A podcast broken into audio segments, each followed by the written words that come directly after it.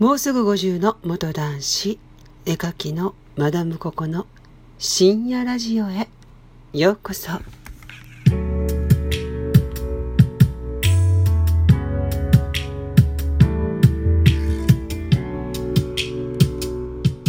本日は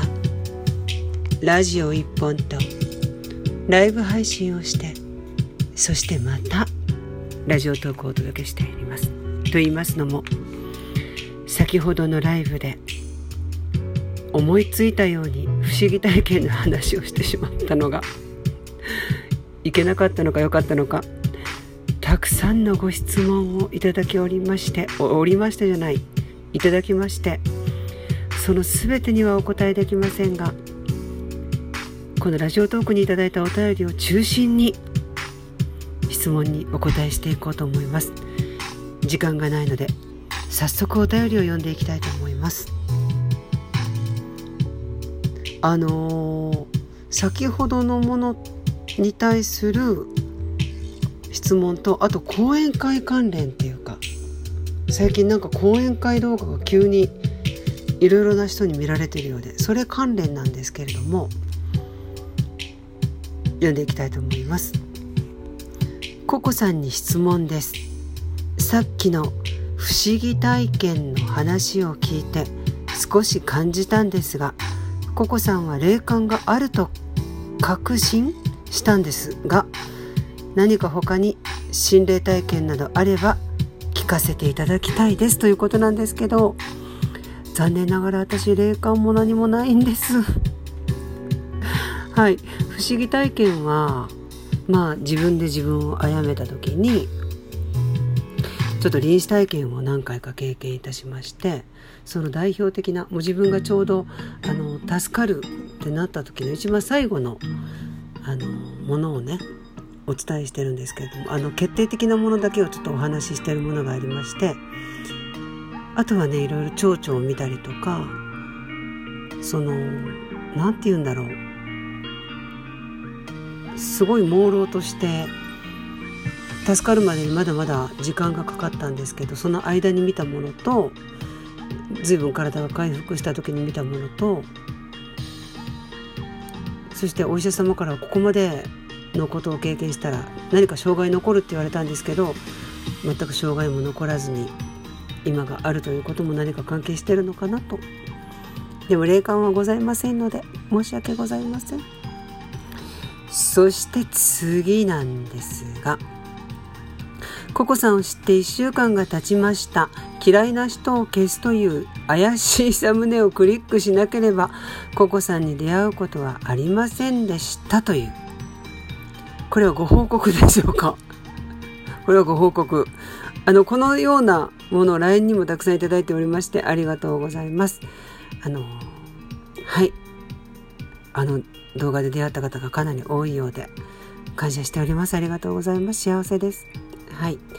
そして次が最近ココさんの講演会動画を知り一つ質問があります。中学生までは勝ち気だったのに高校生あ龍子が今咳をしました。中学生までは勝ち気だったのに高校生になってなぜ暗くネガティブになったのですか？性格が変わったのですか？というご質問なんですけれども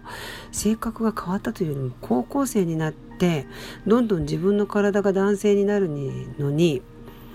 どんどん心は女の子になっていくんですよね。そのなんか引き裂かれるというか自分の中に2人いるというかどんどんどんどんそのセクシャリティに関して悩みのるつぼに入ったのがその時期だったのもあるしそれまであのずっとね中学生まで一緒に過ごしたお友達とか知り合いも誰もいない状態の中にこう放り込まれたというのもあるしいろいろなことが要因で視野がどんどん狭くなってたなっていうのがあります。またこの件に関してはね、このラジオトーク時間がね、スタンド FM もいっぱい時間があってたくさん喋れるんですけど、あの、ここ、ラジオトークちょっと時間に限りがあるので、またおいおい何かの動画でちょっとずつお話ししていこうかなって思います。ありがとうございます。そして、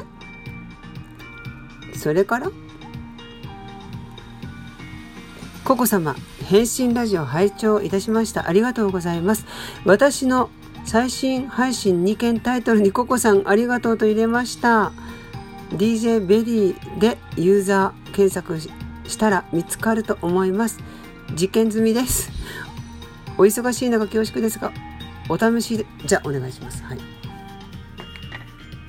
じゃあちょっと今スタッフがやってる間に続き読みますね。私は YouTube をやめた組、やめたんですか？えー、再開して続けるためにラジオにしました。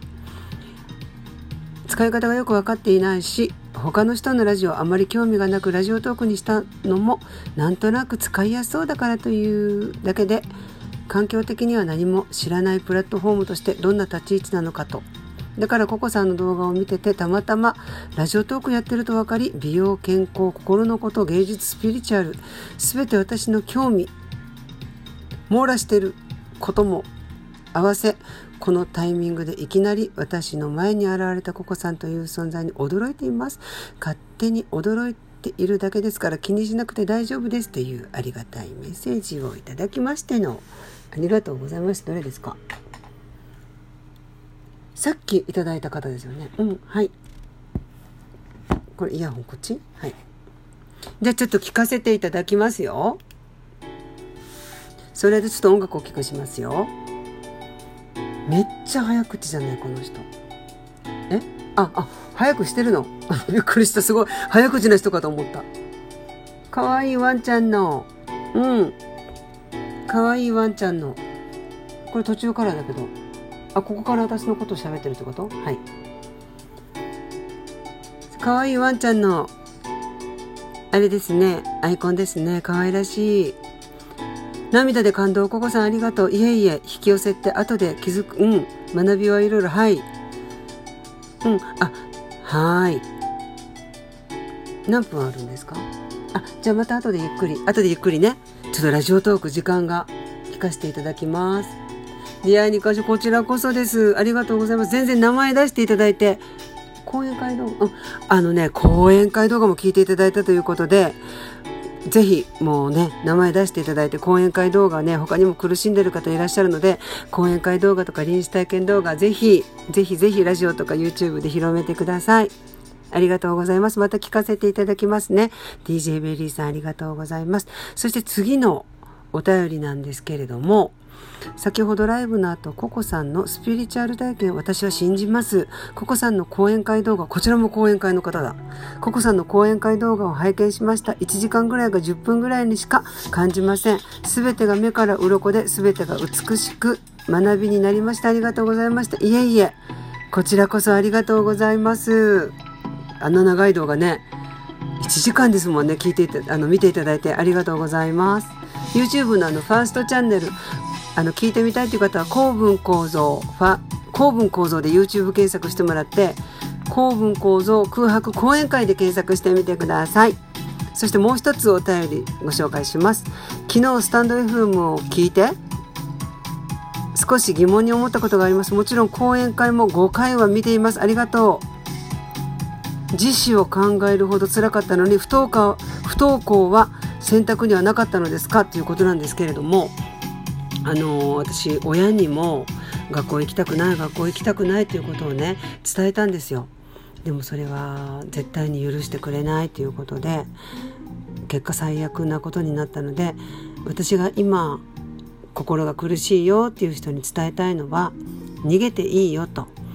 だから私たち世代の方でね結構多いと思うんですけれどもあの逃げたらダメっていう人いるじゃないですか。逃げたら負けみたいな。逃げていいんですよ。だからなんか例えば自分が何も悪いことしてないのにその場から去ったりとかするのってすごく罪悪感感じることってあるじゃないですか。でもこの世の中で自分を守ることができるのは自分だけなんですよ、うん、だから私再三いろんな動画で守ってくださいと。まず自分のコップの水を満たしてくださいと。そうしないと誰も満たせないですよって。中にはね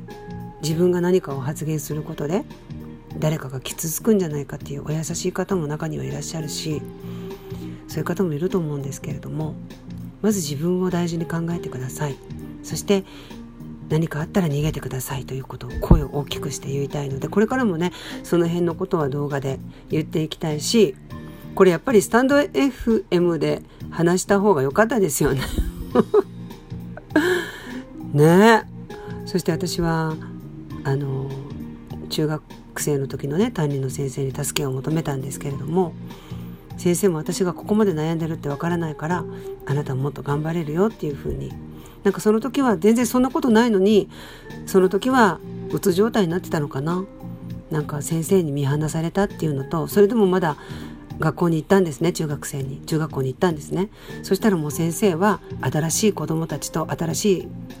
ことをしてるんですよ。その先生を見てたらもう私の先生じゃないんだなっていうこととそしてお手紙にあのあなたはまだ頑張れるから頑張りなさいってその時になんか突き放されたようなね全然それは誤解なんですけどそういうふうに感じたので私は何かあれば広げた手は狭めないようにしたいなって